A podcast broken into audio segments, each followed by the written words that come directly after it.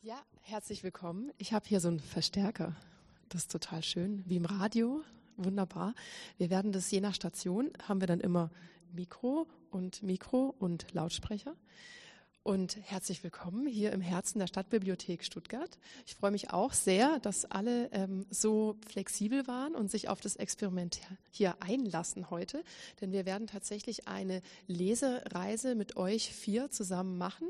Durch die Stadtbibliothek, aber auch durch ja euer Werden als Lesende und auch als Schreibende, denn ähm, von irgendwoher muss die Inspiration ja kommen. Und deshalb war unsere Aufgabe an euch bringt doch mal bitte eure quasi blöde Frage an Menschen, die mit Literatur zu tun haben. Ja, Lieblingsbücher mit. Also fünf Stück dürfte man wählen. Wir haben dann nochmal zensiert auf drei, weil sonst hätten wir, glaube ich, drei Stunden Wanderung gemacht. Und wir dachten, halten das mal ein bisschen kulanter. So, und ähm, jeder, der irgendwie eine Leidenschaft hat für was Bestimmtes, äh, Filme liebt oder Bücher, und dem man dann fragt nach einem Lieblingsmedium, äh, der rollt dann meistens schon die Augen, weil wie soll man sich denn da entscheiden? Das war natürlich Absicht, um euch ein bisschen aus der Presche zu locken. Wir werden also diesen Spuren folgen. Ähm, und ganz oben dann äh, im siebten Stock wartet sozusagen dann die Lesung. Dann habt ihr auch eure eigenen Bücher mit dabei und wir hören mal rein. Also wir haben eine kleine Mischung. Wer zwischendrin erschöpft ist, es gibt immer wieder Sitzmöglichkeiten. wir, wir kriegen das hin und Treppensteigen ist ja sehr gesund. Deshalb auch von meiner Seite willkommen und ähm, auch noch herzlichen Glückwunsch im Nachhinein. Das ist ja schon ein bisschen länger her, die feierliche Übergabe wahrscheinlich, damit man euch aber noch kurz minimal kennenlernt, bevor wir über die Bücher arbeiten sozusagen, würde ich so eine kleine Mini-Fragerunde machen. Und zwar, genau, ich mache das Mikrofonkind. Früher gab es immer das Kamerakind. Ihr kennt es bei diesen Quiz-Sendungen. Und ähm, ich halte euch das so hin, von, von hinten, also nicht erschrecken, weil wir müssen es ja alles so konform machen. Und ich habe gedacht, ihr macht so einen kleinen Halbkreis und ich frage euch so ganz easy Sachen und ihr antwortet extrem kurz. Ja, also gar nicht irgendwie ganze Sätze oder sowas, sondern so ganz schnell, damit wir so ein bisschen, das ist wie Aufwärmen am Anfang. Ja, wir machen erstmal eine Lockerungsübung und dann gehen wir erstmal in die Kräftigung und am Ende dehnen wir uns. Ja, das ist, so machen wir das heute, äh, damit der Kreislauf auch im, im Schwung bleibt. Also ich komme dann immer so von der Seite, ihr erschreckt nicht und ähm, die erste Frage ist ganz einfach. Wie heißt du? Valentin Moritz. Gian Ajar. Frank Rutkowski. Therese Essmann. Wo wohnst du momentan, Therese? Stuttgart-Sillenbuch. Stuttgart West. Bad Friedrichsthal in der Nähe von Heilbronn. Berlin, Neukölln. Oha. Und ähm, was war dein Lieblingsfach in der Schule? Sport. Englisch. Deutsch. Deutsch. Erster Gedanke, als der Brief kam mit, ähm, yeah, du bist Stipendiatin, Stipendiat des Landes Baden-Württembergs. Gibt es das? Was ist das? Habt ihr es nicht gekriegt, so ein Schreiben, wo man dann so ja, schon, aber also erstmal kam so, es also übers gibt. Telefon und dann fragte man mich, also ob ich das denn will und dann habe ich gesagt, ja. Großartig. Okay, also Anruf. Mein erster Gedanke war, Gott sei Dank kann ich meinen Job schmeißen. Super. Ich musste eine Gegenfrage stellen, Gratulation zu was, weil mir wurde gratuliert, aber noch nicht verraten zu was und das hat sich dann nach und nach erst aufgeklärt. Großartig. Na, ich dachte wahrscheinlich, das nächste Halbjahr ist erstmal gerettet. So. Wenn du ein Tier wärst, welches Tier wäre das? Ein Fuchs. Ähm, Löwe. Faultier. Eichhörnchen. Bist du schon öfter hier in der Stadtbibliothek Stuttgart gewesen? Ja, gerne. ja, schon oft. Nein, ich habe es aber seit langem vorgehabt und ich habe viele schöne Fotos schon davon gesehen. Mhm. Das zweite Mal, das erste Mal war, als ich vorhin reinkam, das zweite Mal nach der ersten Zigarette. Sehr gut. Das war auch schon die Lockerungsübung. Ihr seht es gar nicht so schlimm. Ja? Ähm, wir gehen jetzt tatsächlich schon in den ersten Stock. Also wir meandern. Tobi, du musst mir immer so die Richtung, wo, welches ist die Treppe, die wir jetzt nehmen? Genau, so geht es mir auch immer. Hier, dort, da. Okay, also bitte folgen.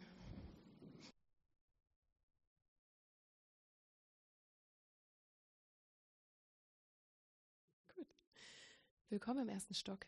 So schnell geht's. Du hast uns äh, eine schöne Mischung geschickt an Büchern. Und das Spannende ist ja auch, wenn man in die Bücherregale vom fremden Menschen guckt, dann lernt man die ja auch ein bisschen kennen. Ähm, und besonders schön ist es natürlich, ähm, mit Menschen ins Gespräch zu kommen, die sich auch wirklich ähm, leidenschaftlich und hauptberuflich mit Literatur auseinandersetzen. Und öfter kommen dann auch mal ganz interessante Momente. Du hast uns jetzt hier ins Reich der Musik geführt. Ähm, also beim nächsten Mal könnte man hier auch ein bisschen Musik machen. Das ähm, ist eine Einladung. Wenn, äh, wenn ihr und Sie die Stadtbibliothek noch nicht so gut kennt, äh, kennen, dann gibt es hier ganz überraschende Ecken, die man nicht unbedingt in einer Stadtbibliothek erwarten würden. Das ist eine, da hast du uns zufällig hingeführt, also wunderbar für diesen Griff. Und ähm, du hast uns ein Buch rausgesucht, das heißt Paganinis Fluch. Wenn du jetzt ähm, eine Radioshow hättest, Therese, was wären deine drei Sätze, warum dieses Buch? Weil der Paganini, der also Teufels, ähm, also Geiger, einer von drei Hauptfiguren ist, die in meinem Buch vorkommen, ähm, weil ich recherchieren musste oder durfte und eine Biografie gesucht habe und die vom Werner Fuld hervorragend ist.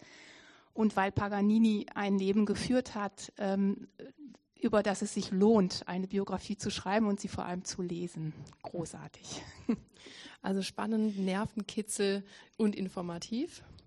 Und dadurch hast du dir den ein bisschen näher in dein Buch hineingeholt. Also tatsächlich auch Recherchearbeit. Ha. Das ähm, selber gefunden, empfohlen bekommen oder zufällig irgendwie aufgeploppt bei, wenn man so im Internet Dinge eingibt mit Paganini? Ja, das, was man ja macht, man sagt ja beim Schreiben, ein Drittel ist man mit seinem Buch, seinen Figuren im Dreamspace.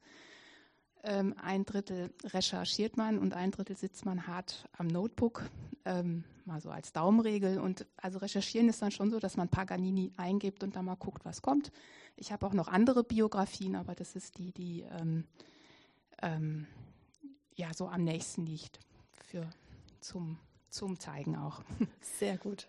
Reingehört hast du aber auch in Werke von ihm. Ja, unbe also unbedingt. Das spielt auch eine große Rolle in meinem Text. Und also Paganini ähm, ist ja, also heißt ja Teufelsgeiger, weil er diese abgefahrene, also, ähm, also Virtuosität hatte.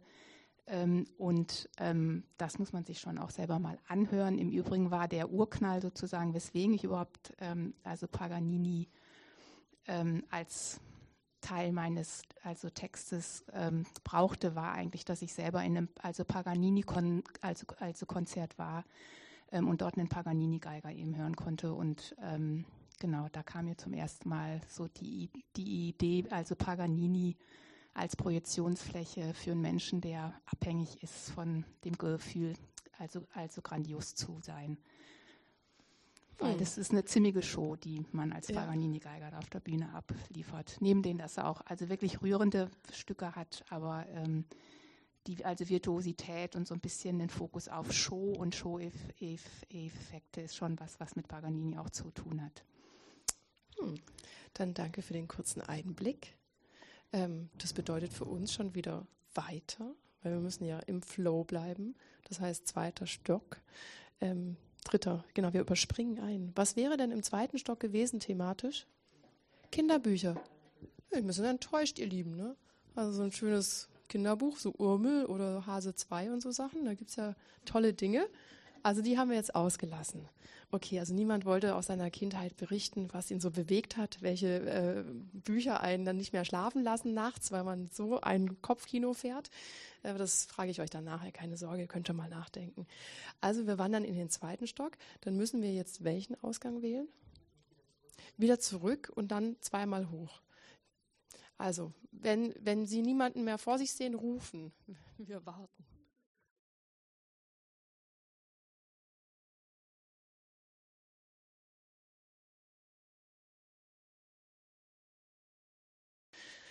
So, jetzt sind wir hier in einer anderen Ecke gelandet. Es wird langsam wärmer. Ne? Wir steigen nach oben. Wir haben hier so diese Ecke Leben ist der große Titel, aber wir stehen vor einem äh, Regal der Philosophie. Aber bevor wir jetzt zu diesem Thema abbiegen, hattest du noch einen kurzen Nachtrag zum Teufelsgeiger? Genau, ich wollte nämlich euch sagen, dass ähm, am nächsten Freitag, das ist der dritte Zwölfte, vor 150 Jahren war Paganini hier in Stuttgart auf der Bühne am 3., 4., 5., 12. Und das heißt, wie immer, haben die Frauen sich die Kleider vom Leib gerissen, sind in Ohnmacht gefallen und die Männer standen auf den Stühlen und haben gejubelt. Also das würden wir uns wünschen, oder? Ganz bald so ein euphorisches, dionysisches Moment der Selbstaufgabe. Dafür gibt es Stars. Ja. Und dann finden wir darüber mehr in deinem Buch. Aber jetzt zu diesem Schmöker, den du uns rausgepickt hast. Das dialogische Prinzip. Von Martin Buber. Auch ein Star für mich. ähm, jetzt ist es schwer, in fünf Sätzen ähm, zu sagen, was ähm, er für mich ist. Aber also Martin Buber als Religionsphilosoph ähm, hat, und das ist auch dieses Werk, was ich hier habe, hat ähm, sein ähm, Werk Ich und Du oder das dialogische Prinzip ähm, er hat sich sehr damit auseinandergesetzt, ähm, was das Eigentümliche der zwischenmenschlichen Wirklichkeit ist. Also er sagt, es gibt zwei Grundworte, das Ich sagt du, ich du oder das Ich sagt es. Und er hat dem nachgeforscht, was ähm, denn, wenn wirkliche Beziehung ist, wenn der Mensch mit seinem ganzen Wesen du sagt, was der Unterschied ist zu einem Es sagen, ähm, beim Frommen war es dann vielleicht später haben und sein. Aber er geht das sehr, sehr analytisch an und ähm, es war ja auch die Frage, was sind Werke, die euch geprägt haben? Und das, also Martin Buber hat mich als Mensch geprägt und ich glaube, in meinen Texten geht es auch oft darum, dass sich zwei Menschen treffen, die sich vorher nicht kannten, die vielleicht auch aus sehr verschiedenen Welten kommen. Und dann geht es darum, kammerspielartig in kleinen Schritten zu zeigen, wie diese beiden Menschen sich näher kommen, vielleicht eben irgendwann du sagen, und in dem Buch, aus dem ich nachher lesen werde, ähm, gibt es einen alten Mann, der ähm, immer, wenn man ihn was über sich selber fragt, immer ausweigt und über Pagan, also als Paganini redet. Und er ist da im Es sehr stark und ähm, am Ende vielleicht ähm, ähm, findet er dann auch einen Menschen, zu dem man du sagen kann. Das ist jetzt alles ein bisschen sehr philo philosophisch, aber wenn man es liest, ich kann es wirklich, es sind sind vielleicht fün also 50, 60 Seiten hier aus diesem Buch. Es ist ähm, in allgemein verständlicher Sprache, finde ich. Ähm, und ähm, für mich sagt es sehr, sehr viel ähm, und hat ja auch in der, Re in der Rezeptionsgeschichte dann eben einen ganz, ganz großen Nachhall. Also man findet das dann auch in der Psychoanalyse wieder oder wo immer Menschen darüber nachdenken, was denn das Zwischenmenschliche sei. Genau. Ist es dann für dich auch ein Buch, wo du sagst, da konntest du tatsächlich was rausnehmen, auch für dein alltägliches Leben? Gab es da so einen Aha-Moment, wo du gemerkt hast, so, ah, krass, das funktioniert, was der da schreibt? Mhm.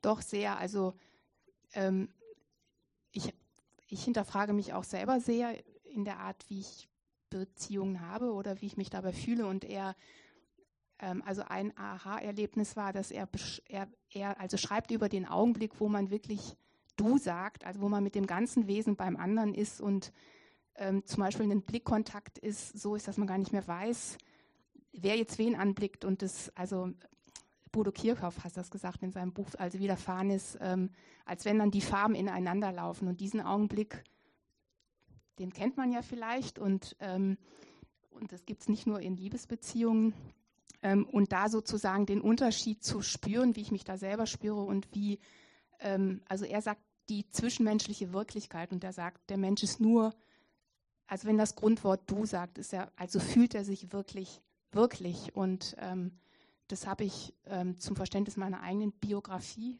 ähm, sehr gut nutzen können. Da muss man natürlich gleich einfügen, da geht es ja nicht ums äh, plumpe Duzen, sondern ähm, dieses Du-Sagen ist ja sozusagen die totale Anerkennung des Gegenübers und dadurch auch eine Abgrenzung und aber auch sozusagen eine Grenzziehung meiner selbst dir gegenüber. Und das fehlt ja ganz oft, weil die Selbstreferenzialität im, im ja. eigenen Sein, die ufert ja oft aus. Das bemerkt man auch, wenn man ähm, auf modernen Medien Menschen folgt. Das ist unglaublich. Und da fehlt dieses Gegenüber, weil nur im Gegenüber können wir uns ja auch selbst wieder wahrnehmen und sehen. Und ähm, das ist ja auch interessant, dass du jetzt einmal die Liebe schon als Thema nanntest und eben auch Paganini als Superstar, weil beide Systeme, sage ich mal ganz plump, funktionieren ja auch über dieses Angebot einer Projektionsfläche. Und äh, es gibt äh, Zungen, die behaupten oder kluge Denker, die sagen, dass die Liebe ja nur dann funktioniert, wenn das Gegenüber ähm, mich, mich selbst wahrnehmen lässt weil dann erst kann ich anfangen, mich selbst zu lieben und erst dadurch kann ich auch das Gegenüber lieben. Und ähm, das funktioniert bei Superstars wie Madonna, aber auch bei Paganini und auch wenn es Flugzeuge im Bauch hat. Aber das darf man politisch, glaube ich, nicht mehr sagen. Man muss Schmetterlinge sagen, oder? Das war mal so eine Sache. Aber dann ja. haben wir hier so einen kleinen Exkurs. Also wer von euch Lust hat und den Herrn Buber noch nicht kennt, ähm, schadet nicht im Alltag. Nein, gar nicht. Also es ist aus dem prallen Leben, ähm, finde ich. Sehr gut. Kurzes Durchatmen. Also vom Ich zum Du, zum Wir wäre dann vielleicht sogar ja. der nächste Schritt. Ähm, und wir gehen jetzt gemeinsam nochmal eins höher. Ne? Also man hätte so Fächer gebraucht in unserer Lesereise. Ähm, jetzt geht's in den vierten Stock und da kommt dann endlich der Valentin dran.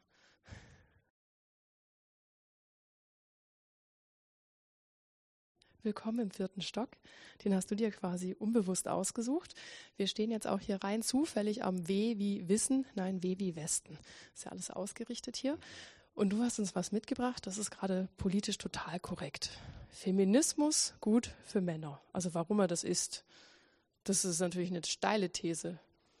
Ist Feminismus A überhaupt? B, wenn dann auch für Männer oder und auch für Männer?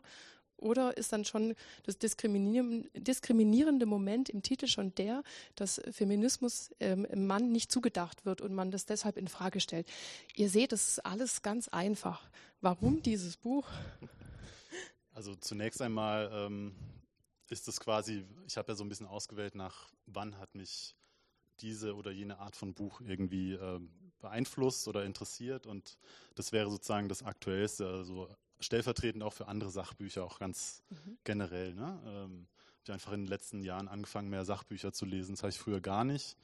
Auch durchs Studium, also Literaturwissenschaft. Da geht es dann immer um irgendwelche älteren Texte hauptsächlich oder philosophische Texte. Und ähm, bei der Arbeit als Literaturagent, da geht es dann um nicht erschienene ähm, Romane und als Jugendlicher um irgendwelche Science-Fiction-Schmöker oder so. Und äh, von daher ist es jetzt erstmal so generell. Hier Sachbücher, ähm, finde ich total spannend zurzeit, auch fürs Schreiben einfach sehr, ähm, sehr hilfreich, weil man dann äh, mehr, ja, nicht so abgelenkt wird durch die Sprache von anderen.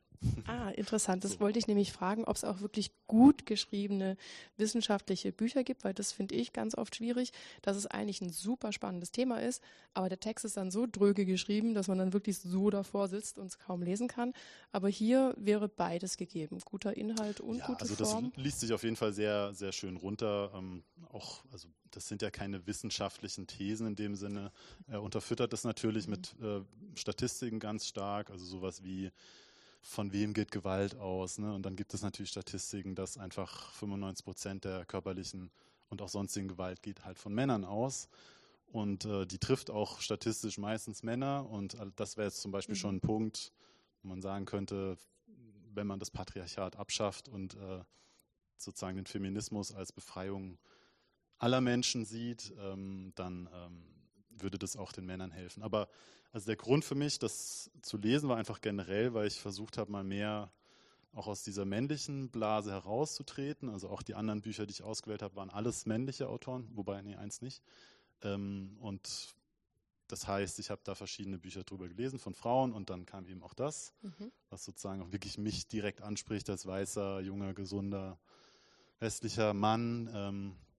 Und ja, ich konnte da schon sehr viel rausziehen. Also, äh, weil es eben doch so ist, dass man in eine Ecke rein sozialisiert wird und einem auch dabei viel abhanden kommt, glaube ich, als Junge. Und das von sehr großem Vorteil sein kann, als äh, männlicher Mensch dann auch ähm, diese Seiten zurückzuerlangen, wenn sie einem abtrainiert wurden durch Erziehung und Gesellschaft. Oder aber man, man verliert sie erst gar nicht, weil die Gesellschaft mhm. sich ändert. Wo war der Punkt, wo du dachtest beim Lesen so, wow, echt? Also so gab es so einen Moment, wo du kurz gezweifelt hast an den Männern? Nee, an den Männern nicht, weil die sind ja Teil von so einem System. Also das mhm. würde ich im Einzelnen sagen, kann man meistens nachvollziehen, wer wie handelt oder denkt.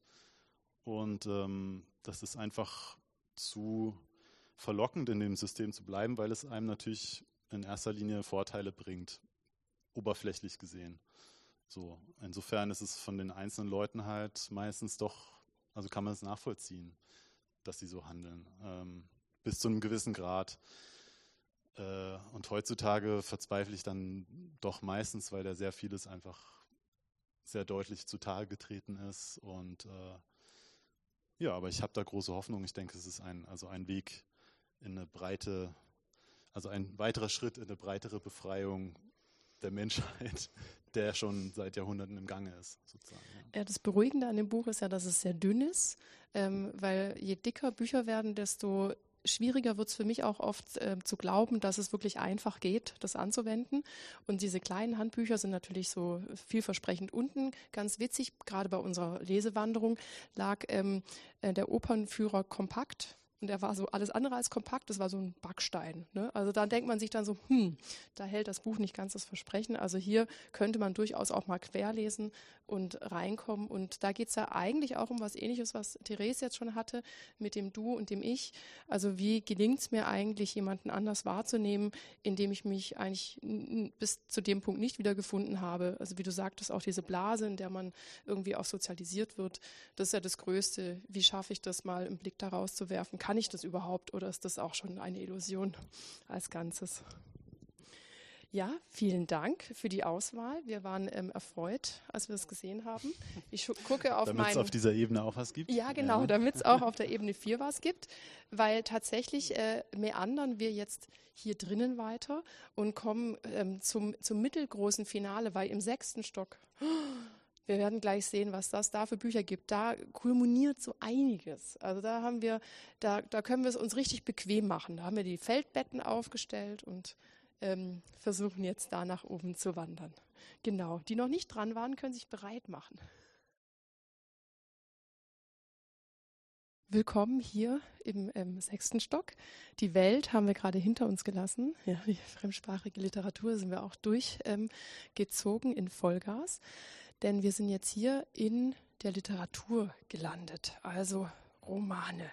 Das, was ja die meisten Leserinnen äh, permanent konsumieren, eben keine Fachliteratur, keine spezifischen Sachen, wenn man es nicht muss, sondern dieses, ich nehme mir mal ein Buch zur Hand.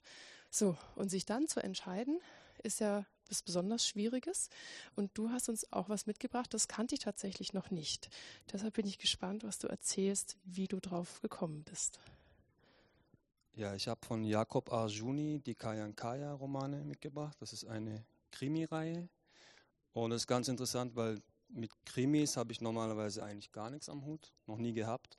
Und der Anfang ist ein Autor, dem ich, dem, ähm, dem ich mich sehr verbunden fühle, weil der Anfang war so, dass ich auf der Suche war nach Romanen, nach deutschen Romanen mit türkischen Hauptfiguren als ich am Anfang diese Idee hatte, auch mal selbst einen Roman zu probieren. Und da war die Auswahl halt nicht sehr groß.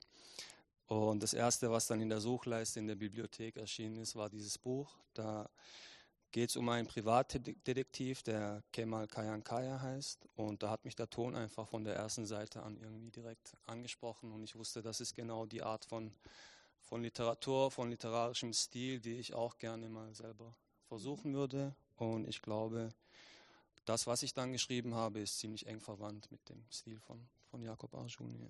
Ah, spannend. Weißt du, ob er das, ähm, die Urversion, ist die in Deutsch geschrieben oder in Türkisch und übersetzt? Also Nein, in Deutsch, in Deutsch. Ist, ist er ist ein, Deutsch, ein deutscher ja. Autor. Ja. Ähm, auf Deutsch geschrieben. Ich weiß nicht genau, wie er sich dazu entschieden hat, dass es um eine türkische Hauptfigur geht. Da konnte ich nicht viel dazu recherchieren. Er ist auch vor einigen Jahren leider verstorben. Und ja, wie gesagt, aber die Sprache, der Stil ist so lebendig, das hat mich von der ersten Seite an mhm. sehr angesprochen. Und es ist ein, in der, ähm, es ist ein Ich-Erzähler, der aus der eigenen Perspektive erzählt. Und ja, hat mich, hat mich sehr, sehr inspiriert, auf jeden Fall. Ähm, schöner Zugang, um ein Buch zu finden.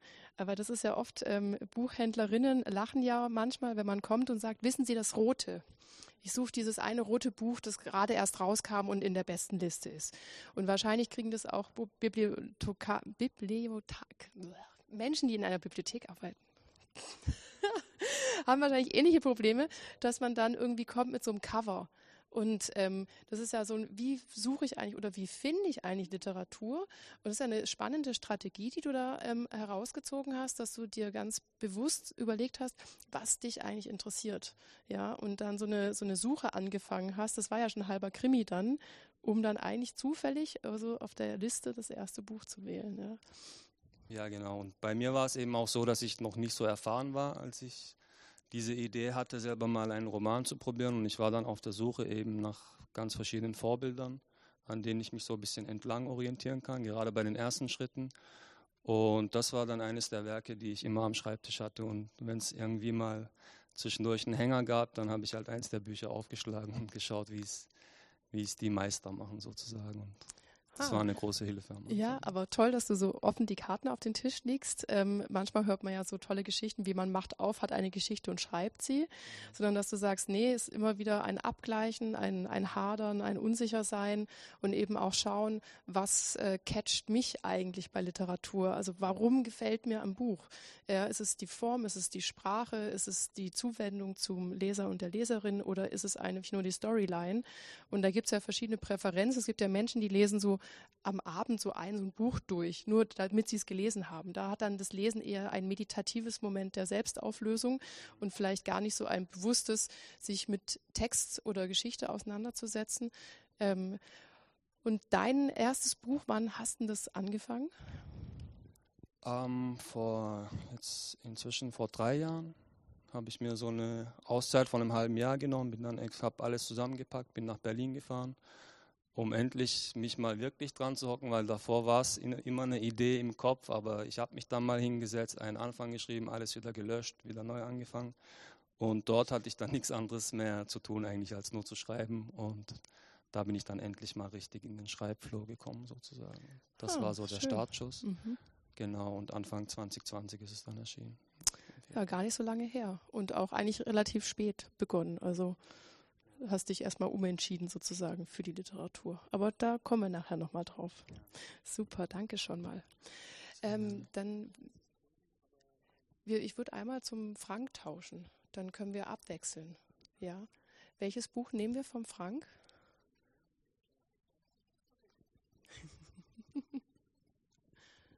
ja, das ist jetzt so eine ähm, Bestenliste, ne? Aber nur weil es so gut ist. Ja, nur weil es so gut ist. Das kommt ja manchmal auch vor. Frank, wie schön, wir sehen uns hier äh, offiziell. Ähm, auch noch ähm, willkommen und äh, Glückwunsch. Und äh, du hast einen tatsächlichen äh, besten Listen-Anführer forever. Also es wahrscheinlich äh, wird kein Buch das jemals irgendwie schlagen. Jonathan Franzen, die Korrekturen. Und ähm, keine Ahnung, warum das alle gut finden, weil es ist so verdammt gut, dass man sich eigentlich wundert, dass alle Leute das gut finden. Wie würdest du vermuten, ähm, wie das zustande kommt ähm, und warum gefällt es dir? Ich glaube, es liegt vor allem daran, wie Fuenzen Figuren zeichnet. Für mich war das so ein bisschen ein literarisches Erweckungserlebnis. Ähm, Fuenzen ist eigentlich gar nicht so besonders, so speziell, aber wir sollten ja fünf Bücher auswählen und das erste Buch, das mich zur Literatur geführt hat, das habe ich jetzt aussortiert, äh, das war Per Anata durch die Galaxis. Douglas Adams. Das war witzig, albern, äh, skurril, deshalb wollte ich damals schreiben. Mit, mit 16 habe ich mein erstes Buch geschrieben und das war beschissen. Eine absolute Kopie äh, von, von dem, was Adams gemacht hat. Und ich war literarisch eher so ein Spätzünder, habe dann Nick Hornby gelesen, andere leichte Sachen. Und dann habe ich irgendwann den Fuenzen gelesen und dachte plötzlich, okay, man kann etwas tatsächlich Authentisches spüren, wenn man liest. Also es gibt ja diesen Satz am Anfang, ich muss mal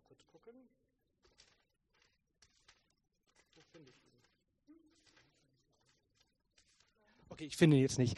Ähm, darum geht, da geht es eigentlich darum, dass, ähm, das ist ein berühmter Satz, der von Tolstoi war, der, ähm, dass alle glücklichen Familien einander ähneln und, und alle unglücklichen, nee, oder andersrum, egal.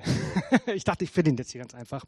Jedenfalls habe ich das Unglück in der Literatur entdeckt und ähm, dass ganz gewöhnliches Unglück unglaubliche literarische Kraft hat. Franzen zeichnet Figuren, die ganz gewöhnliche Probleme haben, so exakt, so glaubwürdig, so echt, dass das was mit einem macht. Ich habe vor kurzem, Franzen hat ja gerade ein neues Buch rausgebracht, ähm, da hat er erzählt in einem Interview, dass seine ersten beiden Bücher, da hat er einfach Geschichten erfunden. Und deshalb waren sie auch nicht gut. Und hier hat er zum ersten Mal etwas Persönliches einfließen lassen, mhm. ohne dass es autobiografisch wäre. Und man spürt das, diese Aufrichtigkeit in dem, was er erzählt und dass diese Figuren wirklich lebendig sind. Und das hat was mit mir gemacht, dass ich merkte, ich will Figuren erzählen, die greifbar sind, die echt, die von ganz gewöhnlichen Sorgen erzählen und das trotzdem das literarische Kraft hat. Äh, schön, dass du das mit dem Unglück erwähnst, weil die Szene, die mir am meisten im Kopf hängen geblieben ist, ist die mit der Heckenschere und dem Desaster in der Küche danach. Also das, das habe ich mehrmals gelesen, weil ich das so erschreckend gut fand und es ist so peinlich und es ist so albern und es ist so grotesk dumm, dass einem sowas passiert.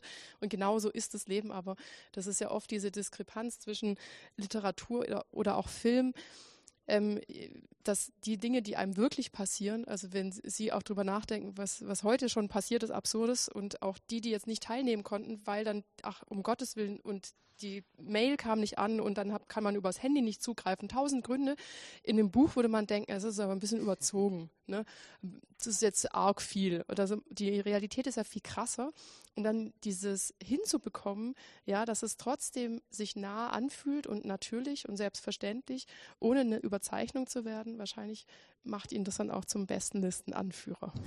Ja, das und, und ich glaube, was mir, also ich habe tatsächlich jetzt nur amerikanische Autorinnen ausgewählt, ähm, was, ich habe lange überlegt, weil das gar, gar, kein Querschnitt ist von dem, was ich aktuell lese. Ich mhm. lese momentan viel diverser, ich lese viel mehr Frauen und, und ähm, Stimmen aus, aus anderen Kulturen. Ich finde das total wichtig. Ich, ähm, aber das ist meine Lesebiografie, die mich zum Schreiben gebracht hat heute.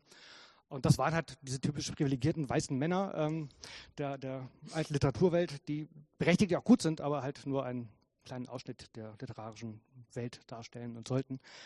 Ähm, aber was mich damals in der amerikanischen Literatur so begeistert hat und was mir im Deutschen oft gefehlt hat, ist, dass es wahnsinnig unterhaltsam und trotzdem literarisch sein kann. Im Deutschen ist E und U immer sehr, sehr strikt getrennt. Es wird langsam besser, aber man, ein literarischer Roman soll nicht unterhalten oder ja. nicht zu sehr unterhalten. Und das stimmt gar nicht. Ähm, es, es kann viel mehr mit einem bewegen, wenn beides der Fall ist. Und das ist das, was ich beim eigenen Schreiben auch mal versuche. Das ein Buch kann tief traurig und bestürzend und schlimm sein, aber man kann sich trotzdem dabei blenden, unterhalten und auch mal lachen.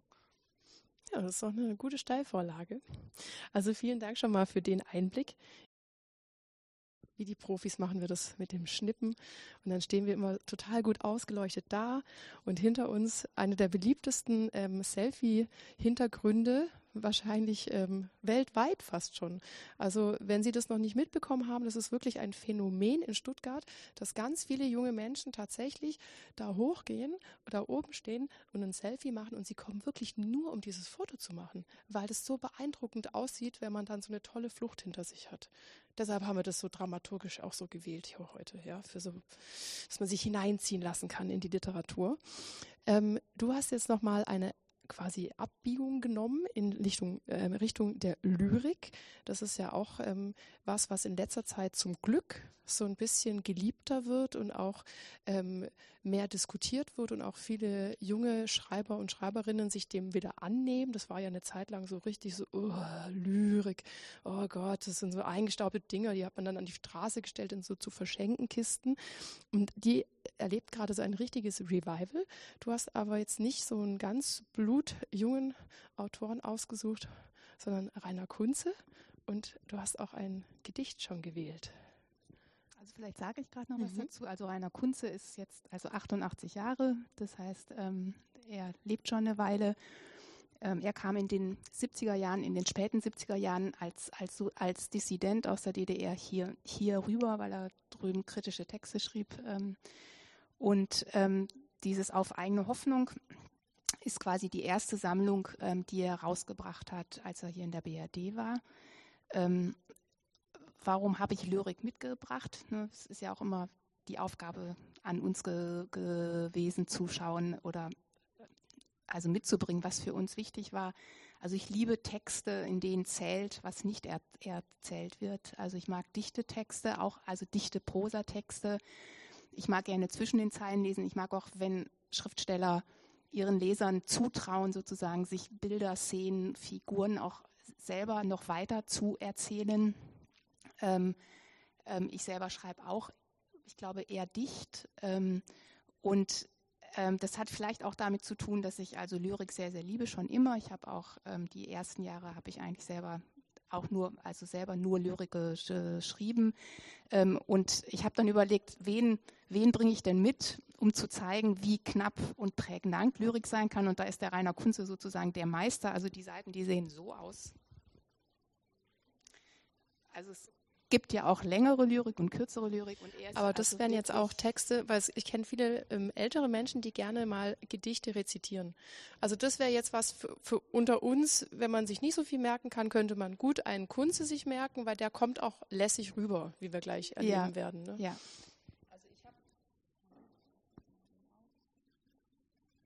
Ich habe jetzt, das ist auch, also witzigerweise das erste, was er hat in dieser Sammlung. Ähm,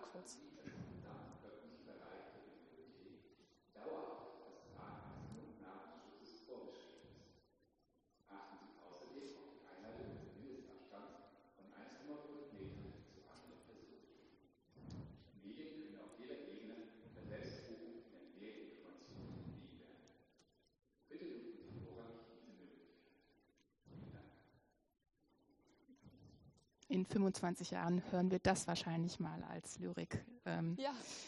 Ähm, ich habe ähm, ein, eines rausgesucht, ähm, das heißt Nachtfahrt, weil ähm, in meinem eigenen Text ähm, die beiden Herren, die beiden Hauptfiguren eigentlich ziemlich viel miteinander Taxi fahren und im Auto sitzen auch gerne abends. Nachtfahrt.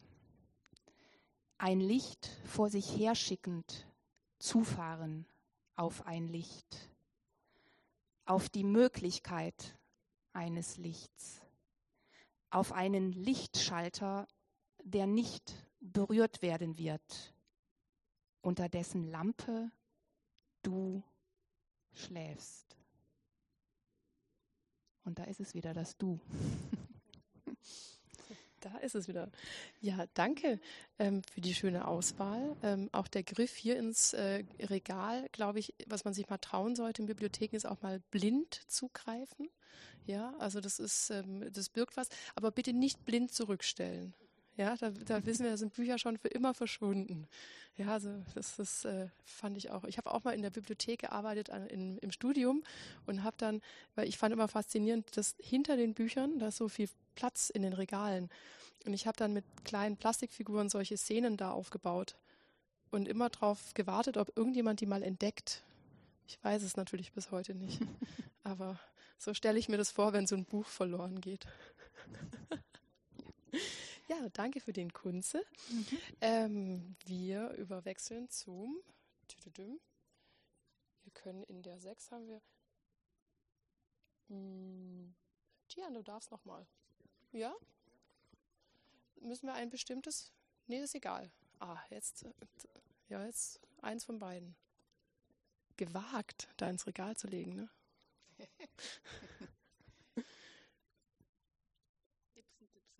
Silberknipsen.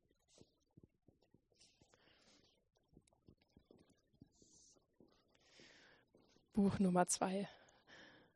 Das sieht auch ähm, viel gelesen aus. Das finde ich ja auch interessant an ähm, Büchern in Bibliotheken, dass man ihnen ansieht, ob die jetzt ein Höflichkeitskauf waren und im Regal vergammeln oder ob sie verbraucht werden durchs Lesen und man auch Notizen findet oder so. Also das scheint auch oft ausgeliehen gewesen zu sein. zu sein, ja. Mhm. Genau. Ähm, Kleiner Mann, was nun von Hans Fallada ist das. Das fiel auch in die Zeit, in der ich mich viel mit Romanen und beschäftigt habe, auf der Suche nach literarischen Vorbildern eben. Und ich glaube, genau in der Zeit wurde der so ziemlich wiederentdeckt. Ich glaube, der war jahrzehntelang ziemlich, ähm, die Bücher waren ziemlich angestaubt, glaube ich. Und eines seiner Bücher wurde dann quasi aus dem Nichts zum Weltbestseller. Das war nicht das hier, sondern ein anderes, aber auf dieses hier bin ich dann auch gestoßen, habe es als zweites von ihm gelesen und wieder ziemlich ähnlicher Verlauf. Also von der ersten Seite an hat es mich gepackt, weil er sehr plastisch schreibt. Er schreibt in Szenen, man kann sich das sehr gut im Kopf immer vorstellen, was er beschreibt. Er hat viel Humor in seinem, in seinem ähm, literarischen Stil und das war genau das, was mir beim Lesen immer sehr gut gefallen hat und was ich dann auch, also diese Mischung wollte ich dann beim eigenen Schreiben auch so ziemlich anwenden und ja, hat mir sehr gefallen, ist mir sehr wichtig bis heute. Es geht um ein ziemlich junges Paar, das in wirtschaftlich und politisch unruhigen Zeiten lebt ähm, und eher aus einfachen Verhältnissen stammt. Man begleitet die ähm, in ihrer schwierigen Phase, ähm, bekommt ihre Probleme mit, wie sie sich da durchkämpfen.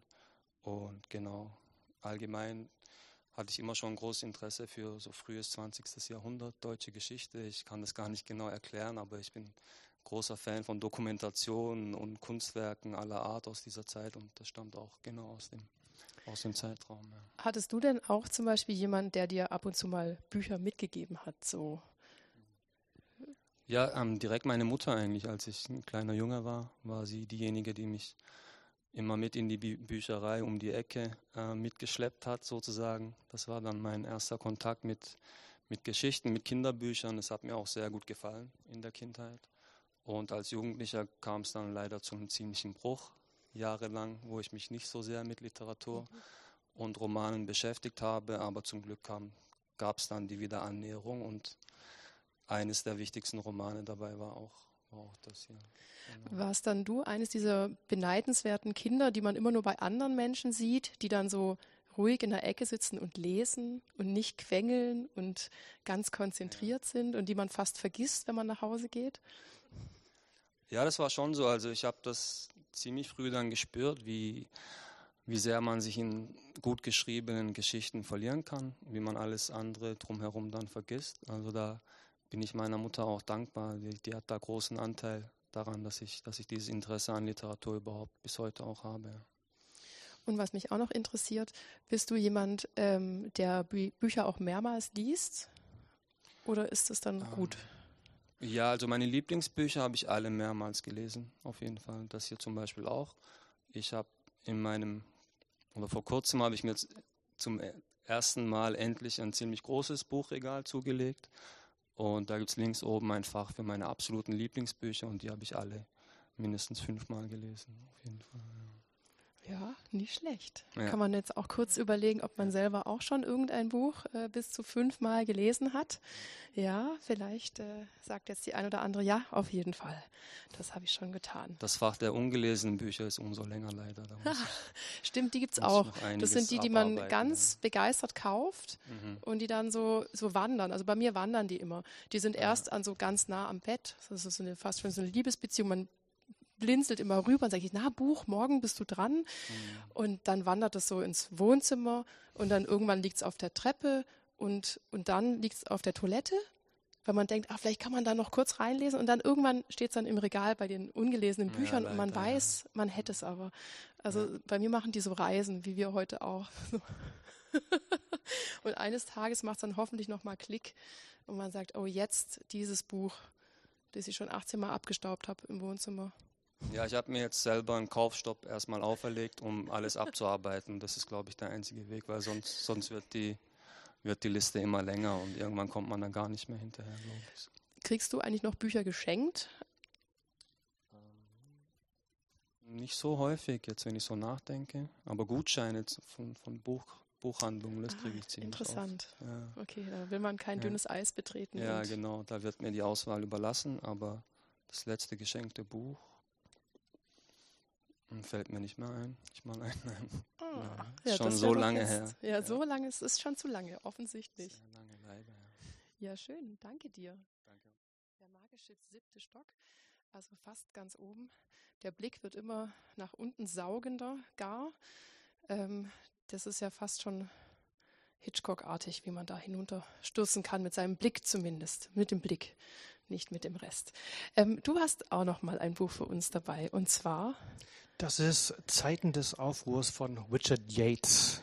So, das Cover wäre so No-Go, oder? Das stimmt. Das ist von der Verfilmung, glaube ich, mit äh, ja. Leonardo DiCaprio und genau. Kate Winslet. Mhm. Ja, das gibt nicht wirklich wieder, was das Buch ausmacht. Ähm, ich lege es mal kurz zur Seite. Ähm, warum ich dieses Buch ausgewählt habe? Äh, Yates, äh, das ist eine ganz tragische Figur. Das war sein erster Roman, sein einziger Erfolg. Er hat 30 Jahre lang weitergeschrieben, immer diesem Erfolg hinterhergerannt, starb vergessen, äh, gilt mittlerweile als einer der wichtigsten Autoren der USA aus den letzten 50 Jahren, aber nach seinem Tod. Ähm, das passt aber sehr gut. Das ist wie eine Pointe auf das, was er machte in seinen Büchern. Ähm, ich habe eine Rezension mal ähm, den schönen Satz gelesen, er sei ein Chronist gescheiterter Lebensentwürfe. Und äh, was ich von Yates gelernt habe, ist absolute Grausamkeit. Wie man seinen Figuren wirklich das Leben sehr schwer macht und äh, ihre Selbstlügen, ihre Lebenslügen, äh, ihre überzogenen Erwartungen an sich selbst, ans Leben, an, an, das, was das Leben für sie bereithalten sollte, ihre Hybris, all das seziert er und er lässt sie gnadenlos in jedem Buch scheitern. Und eigentlich meint er ein bisschen auch immer sich selbst. Und ähm, während, das ist schon ähnlich wie Fuensen auch, ähm, Vorgänger eigentlich. Ähm, viele Autoren haben sich auf ihn bezogen, obwohl er unbekannt war lange. Aber er ist sehr viel, er ist nicht so harmonisch. Er, er ist wirklich konsequent in dem, was er tut. Und die Geschichten gehen nicht gut aus, nie. Und das habe ich gelernt, dass äh, man nicht auf den Leser schielen soll, ob er sich wohlfühlt am Ende der Geschichte, sondern ob die Geschichte das wiedergibt, was sie wiedergeben sollte. Mhm. Also die Faszination auch an der unausweichlichen Grausamkeit, ja, das ist ähm, das Unabdingbare, dieses dagegen bin ich machtlos, ähm, ist ja auch wieder eine schöne ähm, Wiederholung, die man da sehen kann. Und wie kamst du jetzt aber zum Beispiel auf ihn als Autor? Weil das bei dir klingt es eher auch so ein bisschen, dass es so literarisch verschiedene Orte gibt, wo du dich weltweit aufhältst. Ist es da auch so eine, so eine Art Suche oder gibt es den Kanon, den man mal durchgelesen haben muss? Ähm, wie machst du das? Das ist bei mir lange sehr zufällig gewesen. Also in dem Fall war es tatsächlich der Film, den ich zuerst gesehen habe, was ein ganz ungewöhnlicher Weg ist. Das ist aber eine ganz seltene gute Verfilmung. Ähm, mittlerweile, ich, ich, arbeite als Literaturblogger und, und Journalist und komme dadurch ganz viel an, an Themen und an Bücher ran. Ähm, früher war das dann doch so ein bisschen zielloses Stöbern und Entdecken. Und auf, auf jetzt kam ich tatsächlich nur über Fuenzen, über andere Autoren, die ihn dann als Vorbild genannt haben. Und ich wollte wissen, was hat er gemacht und war dann ganz fasziniert, dass er mich tatsächlich noch mehr gekickt hat als, als äh, die aktuellen Autoren. Mhm. Ähm, und ich glaube auch, dass er so fast der größte Einfluss ist auf das, was ich in Fake gemacht habe. Ähm, weil das Buch ist von 1961, ähm, aber eigentlich ist eine ganz aktuelle Geschichte. Es erzählt von einem jungen Paar, das mehr vom Leben möchte. Sie träumen davon, in Paris zu leben. Äh, die wohnen im Vorort äh, in den USA, Suburbs. Ähm, trinken zu viel. Er hat einen Tagesjob, der ihn frustriert. Sie ist, möchte Schauspielerin werden und kann es eigentlich gar nicht. Und sie haben diese Träume und erwarten alles vom Leben. Alles soll ihnen offen stehen. Haben aber Kinder und kriegen dann noch mehr Kinder. Und äh, sie haben völlig bezogene Erwartungen ans Leben und, und an den amerikanischen Traum, der damals noch, noch sehr virulent in den Köpfen war. Da hat man wirklich noch daran geglaubt, äh, dass er jedem offen steht. Und, und Yates hat das ganz grausam seziert und ähm, wie diese Figuren auch an sich selbst, an den Erwartungen von sich oder ihre Hybris und das, was sie glauben, erreichen zu können in ihrem Leben, ähm, das hat einfach bloßgestellt. Und das mache ich mit meinen Figuren ganz ähnlich in Fake, äh, dass sie auch so Lebensträume haben und glauben, die müssen eine Weltreise machen, die müssen Karriere machen, die müssen Kinder haben. Und es geht nicht alles. Aber ich glaube, das ist so ein Generationending, das jetzt sehr aktuell ist, aber auch damals schon einfach ein Thema war. Und ich glaube, junge Menschen in den 20ern, 30ern vielleicht ähm, immer betrifft. Auf verschiedene Weisen. Ja, wahrscheinlich hast du da recht. Und ähm, ich würde dich gleich bitten, noch den nächsten mhm. Brummer, der da auf uns wartet, ähm, mit ins Spiel zu bringen.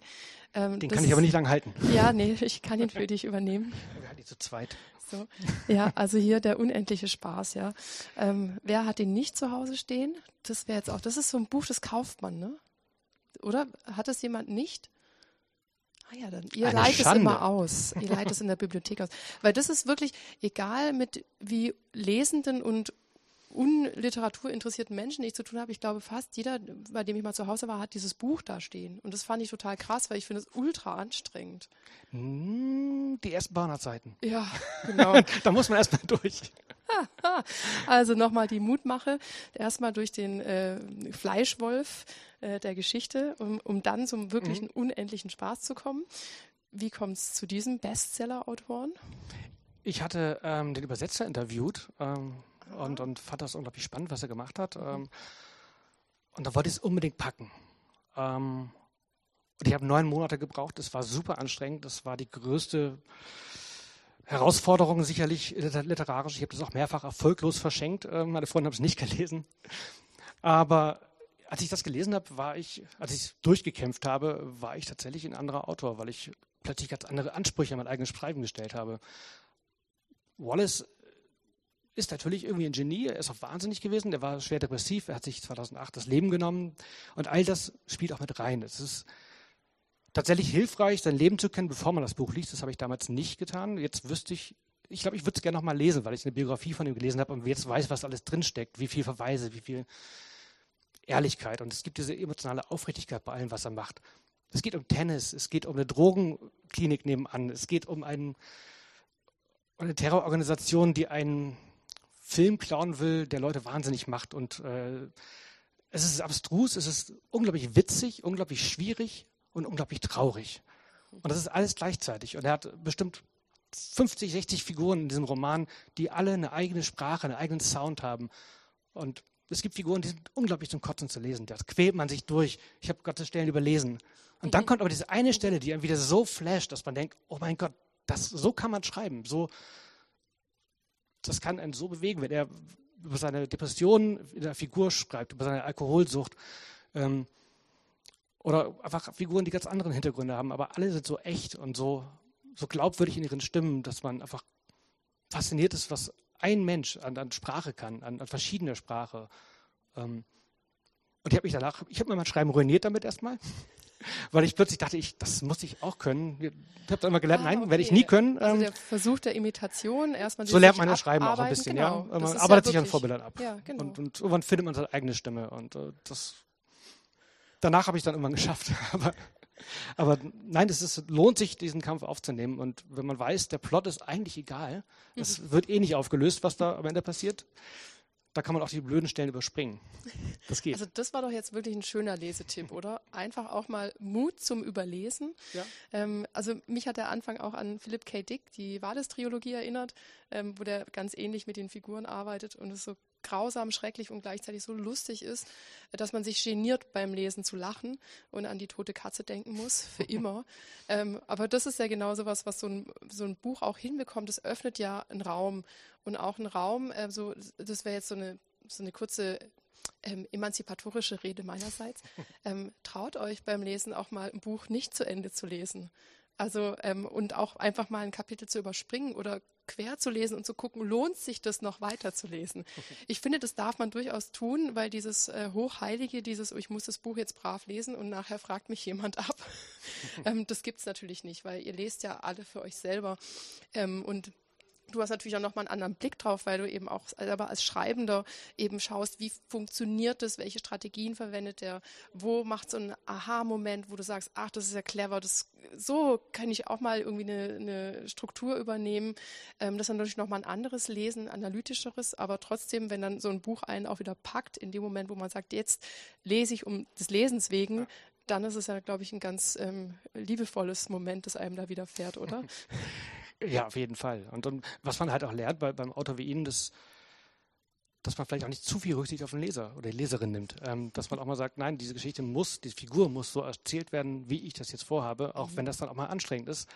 Ähm, weil es ist Literatur, es ist kein, keine Gebrauchsliteratur. Gab es bei dir in Romanen den Punkt, dass du gedacht hast, ich würde es jetzt eigentlich gerne so schreiben, aber wenn ich das schreibe, dann ist es vielleicht zu krass, wenn man es liest oder das kann ich meinen Leserinnen nicht antun? Nicht ich. Also beim okay. Verlag sah das Ende von Fake ah. zum Beispiel anders. das hat tatsächlich dramatischer geendet ähm, als äh, etwas alttestamentarisch bestrafender als äh, jetzt in der erschienenen Form. Ich bin aber sehr zufrieden, weil der Verlag das Buch im Lektorat auch sehr viel besser gemacht hat und war runder. Ähm, okay. äh, und das Ende ist eigentlich auch ähm, wahrhaftiger für die Welt, in der wir leben. Insofern finde ich es eigentlich ganz gut, dass ich will nicht zu viel verraten, aber es geht auf jeden Fall zu gut aus für die Figuren und das hat auch eine bittere Pointe dann. Okay. Puh, ja, über das eigene Ende zu sprechen, also das, das Ende des eigenen Romans, so herum muss man das dann sagen. Äh, danke für dir, äh, für den tollen Einblick. Das äh, war wirklich ähm, also ne, man hat jetzt doch Lust, obwohl du einerseits die Bücher wirklich so, oh, so und gleichzeitig, ich glaube, so ein Ehrgeiz wäre jetzt bei uns irgendwie schon geweckt, uns sie, um, um dem mal zu stellen. Und wer ganz hart ist, liest es natürlich immer in Original, immer. Oh Gott, nee. Der hat nee. sechs Jahre zum Übersetzen gebraucht. das beruhigt einen. Sehr schön. Ähm, Staffellauf. Valentin darf noch mal zu mir. Hast du eine Präferenz oder sollen wir den Klopper? Ähm, ich fand ja die Wand, finde ich ja super. Ja, klar. Ja. ja. Wenn ich mal wählen darf, gerne. ja, dann wähle ich die Wand. Na, jetzt habe ich mir die schönen Übergänge für das andere Buch äh, ausgedacht. Das habe ich gemerkt. Ah. Dann habe ich jetzt noch Zeit. Ja. Bitte du fragst ja. rechtzeitig zurück. Für die Ausleihe von Medien stehen Ihnen auf allen Ebenen Verbuchungsterminals zur Verfügung. Ja, das ähm, klingt spannend. Also wir behalten unsere Bücher aber noch in der Hand. Ähm, das ist schön, dass du dich darauf eingelassen hast, weil ich habe natürlich schon beobachtet, wie du ein ganz anderes Buch überlegt hast, wie du das einbringen kannst. Und richtig aus, ein richtiger Megaschmücker. Ähm, den kannst du ja gleich noch nennen. Ähm, aber ich habe mir jetzt natürlich gemeinerweise ein anderes ausgesucht. Äh, ja, die Wand von Marlene Haushofer. Ich lege das auch mal zur Seite, obwohl es nicht so schwer ist. Ähm, ja, was mich daran fasziniert hat, äh, ist einfach mal die, die grundlegende Struktur. Also es ist ganz einfach gehalten, es ist eigentlich ein Kammerspiel. Eine Frau, die mit Freunden aufs Land, also auf eine Almhütte fährt. Und ähm, dann ereignet sich etwas, was dazu führt, dass diese Freunde nicht mehr dorthin zurückkommen können. Das heißt, sie ist alleine dort. Es ist plötzlich eine, eine unsichtbare Wand, ähm, eigentlich eine, eher wie eine Glocke um sie und dieses Gelände herum. Und natürlich kann man das auch äh, psychologisch lesen oder fantastisch, aber das Faszinierende ist erstmal, ähm, dass man das als Leser und Leserin dann erstmal hinnimmt. Jetzt ist da diese mhm. Wand und ähm, natürlich fragt man sich auch, was würde ich tun?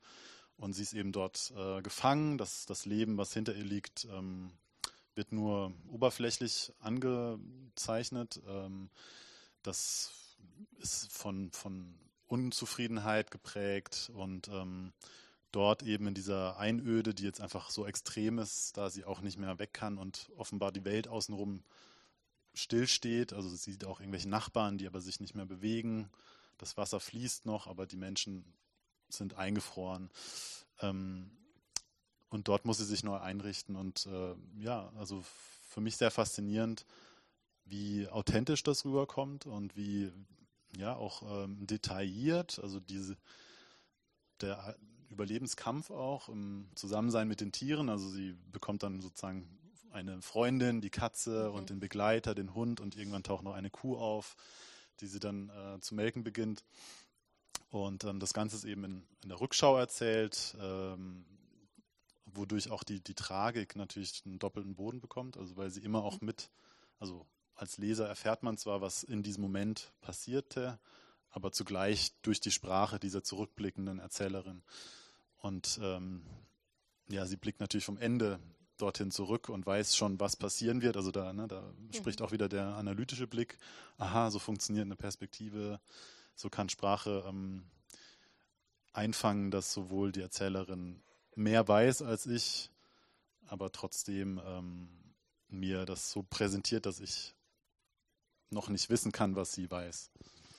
Ich fand es also das schön ähm, auf den Punkt gebracht bei dem Buch auch faszinierend, dass da was völlig Absurdes gesetzt wird, wie in der Fantastik. Also jemand wie Stephen King macht es, der sagt, im Wald nebenan ist gerade ein UFO gelandet und die Kinder fahren jetzt mit dem Fahrrad hin.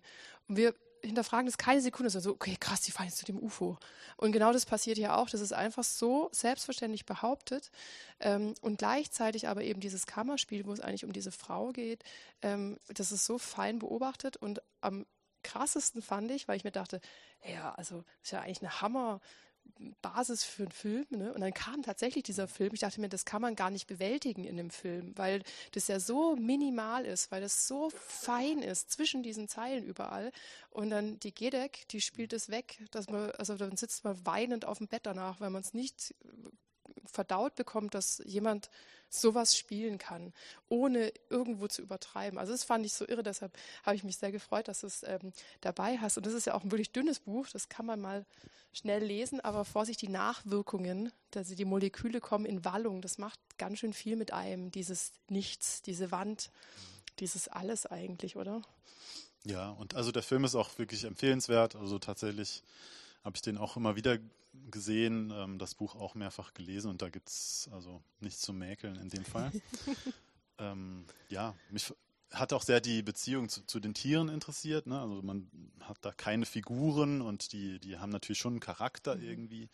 Aber ähm, Tiere sind oft auch in Literatur ja sehr plump dargestellt und, und einfach so als ja, Spiegelbild der Menschen, die mit ihnen zu tun haben. Und in dem Fall, ähm, ja, es ist einfach sehr realitätsnah auch. Mhm. Und das in diesem vermeintlich fantastischen Umfeld. Also mit Fantastik hat es nichts zu tun. Es ist eher auch alttestamentarisch, also auch das Ende. Mhm. Ähm, da könnte man dann auch wieder zu dem Thema mit äh, dem Männerproblem anknüpfen, aber das, ich will ja das Ende jetzt das nicht. Das machen wir jetzt nicht. Nee, ähm, dann, dann mach doch gleich noch den Übergriff zum kurz zur Seite gelegten. Ja, das ist wieder ein Klöpper, dieses Mal aus der lateinamerikanischen Literatur, ähm, Roberto Bolaño. Es heißt, soweit ich das weiß, 2666 und nicht 2666. Ah ja, die Diskussion, okay. Genau, aber mhm. es gibt einen ähm, Zeitgenossen, der meint, das bezieht sich auf eine Jahreszahl ähm, aus einem Zitat von einem anderen Text von Bolaño. Und ähm, ja, Bolaño war Chilene, ist äh, 2005 oder 2006 in äh, Barcelona gestorben, ähm, wusste auch, dass er sterben würde mit, ich glaube, Ende 50. Und das war sozusagen das letzte Projekt. Da hat er fünf Bücher, vorhin hatten wir ein Buch, das man fünfmal liest. Jetzt haben wir ein Buch, in dem fünf Bücher drinstecken. Mhm ähm, vereint. Äh, eigentlich wollte er daraus mehrere Bücher machen, damit er sich für die Familie auszahlt nach seinem Tod. Die haben aber entschieden äh, mit dem Verlag zusammen, dass es eben zusammengepackt wird, wodurch es jetzt so dick wurde. Und das war eigentlich wohl auch der literarische ähm, Gedanke dahinter. Und das ist nicht leicht darüber zu sprechen. Das ist, ähm, was mich daran begeistert hat, ist der Versuch, Gewalt zu erzählen auf all seinen Ebenen oder all ihren Ebenen mit verschiedensten ähm, Binnengeschichten, die eben innerhalb dieser fünf Teile auch dann ähm, sich überschneiden. Aber die einzelnen Geschichten sind äh, sehr unabhängig voneinander auch. Also es mhm. beginnt mit einem, äh, mit, ich glaube, ein Trio oder ein Vierer, ein Quartett aus Literaturwissenschaftlerinnen ähm, aus Europa, die zu einem preußischen verschollenen ähm, äh, Poeten oder ja, Autoren forschen und total fasziniert sind und sich immer weiter in diese, in diese Faszination reinsteigern gegenseitig, dass es dann eben auch irgendwann zum Gewaltausbruch kommt, auch wenn man das überhaupt nicht erwartet. Ähm, und ja, die anderen Bücher würde ich jetzt nicht zusammenfassen, aber ne, da kommt dann auch noch ein Teil, der über die Frauenmorde in Mexiko erzählt, wo man einfach einen nach dem anderen sozusagen auch faktisch untermalten ähm, Mord irgendwie um die Ohren gehauen kriegt. Und das ist auch was, wo ich dann mal überblättert habe. Ne? Also mhm. das ist einfach zu krass, wie dann plötzlich die Realität da so äh, reinbricht. Ähm, ja, und so generell hat mich bei Bolaño immer sehr auch der Blick auf Deutschland und die deutsche Geschichte fasziniert. Mhm. Ähm, yes. Und die Faszination für, für die äh, Poesie. Also das ist in der lateinamerikanischen, lateinamerikanischen Literatur eh glaube ich, ganz stark, dass äh, eben die Lyrik auch wirklich mit dem Leben noch zu tun hat. Und mhm. ähm, das ist hier anders. Ja, das ist gut, dass du das anreißt, weil das ja mit der Sprache und der Übersetzung immer so eine Sache ist. Und ähm, tatsächlich auch der Sprachfluss dort ein ganz anderer ist. Wahrscheinlich da auch die Lyrik eine selbst, mehr eine Selbstverständlichkeit in der Alltagssprache vielleicht hat, mhm als bei uns, wo wir es nicht, noch nicht so gewöhnt sind, dass es auch so eine, wie wir aber gerade schon gelernt haben, durchaus eine alltägliche Lyrik gibt mit ganz normaler Sprache, ohne großem Versmaß und äh, komplizierten Fremdwörtern und so weiter oder so eingestaubten Wörtern, die man nicht verwendet, weil und so weiter. Ähm, das ist natürlich auch so ein Punkt mit diesen Übersetzungsmomenten und ähm, was ja bei dir immer wieder eine Rolle spielt, dieser fremde Blick auf etwas scheinbar Bekanntes, Ähm, größter Aha-Moment in dem, in dem, was du schon anreißt, dieser Blick auf das, auf das Deutschland, in dem du groß geworden bist, wo du sagst, so, wow, okay, das habe ich so noch nie wahrgenommen? Ich würde fast sagen, dass der Blick, wie ich ihn darin und in anderen ähm, nicht-deutschen Veröffentlichungen oder Filmen auch wahrgenommen habe, dass Liebe der. Besucherinnen und Besucher, der Bibliotheksbetrieb endet in wenigen Minuten. Morgen sind wir wieder von 9 bis 21 Uhr für Sie da. Danke. Gleichfalls. Also der fremde Blick, der Blick von außen auf Deutschland und die deutsche Geschichte war für mich relativ früh fast prägender als das, was man hier so an Bildern produziert und an Erinnerungskultur, weil als Kind, ne, da hatte man noch keine NS-Diktatur in der Schule als zum Thema zum Beispiel, ähm, sondern hat Computerspiele gezockt, in denen man Nazis abschlachtete oder Indiana Jones-Filme geguckt. Mhm. Ne? Also das heißt, der Blick von außen auf Deutschland war für mich fast prägender als umgekehrt. Ja, schön. Also der Blick von außen, da sind wir auch wieder bei Therese mit dem Du. Ja, das ist ja auch genau in der Literatur so ein Moment. Wir machen noch Tians letztes Buch, gell? Wir drehen uns vielleicht nochmal hier rüber und dann geht es auch schon in die Endgerade und ähm, die vier dürfen noch lesen. Also ich hoffe, ihr könnt alle noch ein bisschen. Wir sind heute fordernd, gell? Nächstes Mal gibt es nur zwei Bücher. Das ist aber zu interessant leider.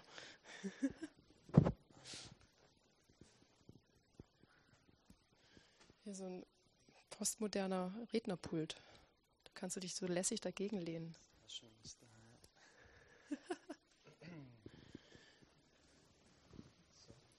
Ja, ist gut. Oder, Ja. oder so. Ja, genau. Ja, so ein bisschen halb. Hast du uns noch mit drauf? Ja. Ach, machen die wir. Kamera ist Gucken so wir zu unseren Besucherinnen. Ja. Nächstes, was du dabei hast. Ähm, von John Fante 1933 war ein schlimmes Jahr. Ich muss ganz kurz nochmal schauen, dass ich nicht zu sehr mit dem Rücken zur Kamera stehe. Ist es okay so, oder? Ja, so. Genau, dann abwechselnd einfach nach links und rechts. Ähm, ja, bei dem Titel denkt man natürlich aus deutscher Sicht sofort ähm, an Weltkriegsgeschichten, Nazis, all die Dinge, aber es ist ganz was anderes. Es ist John Fante ist ähnlich wie beim letzten Buch, wie bei Fallada, der war auch jahrzehntelang ziemlich ähm, vergessen, wurde dann auch wieder entdeckt. Und das ist ein ganz schmales Buch, erzählt von einem 16-jährigen Jugendlichen aus, einer, aus einem Provinznest in den USA, der große Träume hat, der, ähm, ja, der, mir, der mir auch sehr, sehr gut gefallen hat, weil er so ein Charakter ist, der auf der einen Seite lustige Sprüche hat, viel Selbstironie hat, aber auf der anderen Seite fragt man sich auch immer wieder, was, Junge, was war das jetzt für eine dumme Aktion, was machst du überhaupt? Und er hat halt auch eine böse Ader, eine böse Seite an sich. Und ein ganz widersprüchlicher Charakter. Es ist eine ganz kurze Geschichte und man, man begleitet ihn über wenige Tage durch diese Stadt äh, auf seinem Weg. Und er hat diesen großen Traum, Baseballstar zu werden. Alle in seiner Familie sagen ihm, vergiss, vergiss den Traum, das wird nichts und so. Und er ist da aber widerspenstig und er bezeichnet seinen Arm immer als der Arm. Den vergöttert er ziemlich, den pflegt er, weil er denkt, das ist sein Ticket zu Reichtum und zu Glück. Und ich fand das sehr, sehr, sehr interessant und packend, die Geschichte. Auch wenn sie dann mittendrin aufhört, weil er hat sie nie fertiggestellt, soweit ich weiß, aber es ließ sich sehr schnell weg und es machte mir sehr viel Spaß. Ja. Würdest du sagen, dass die Literatur auch so dein großer Traum war, den du vielleicht äh, am Anfang nicht so ernst genommen hast? Ähm, ja, aber sehr spät habe ich, hab ich da mein Interesse oder meine Faszination dafür so richtig zu packen bekommen. Wie gesagt, als Kind hatte ich sofort den Bezug dazu, aber dann kam irgendwann die Phase, wo man oder wo ich ähm, ohne bestimmten Grund irgendwie eine Distanz dazu aufgebaut habe. Aber ich habe dann mit der Zeit gespürt, Geschichten sind eigentlich das, was mich was mich am meisten fasziniert. Und da den beruflichen Weg einzuschlagen, die Chancen sind natürlich sehr gering, aber ich wollte es unbedingt probieren. Und ähm, ja, der erste Roman war dann natürlich ein großer Schritt und in, in, die, in die Richtung, aber nur ein anfänglicher Schritt natürlich.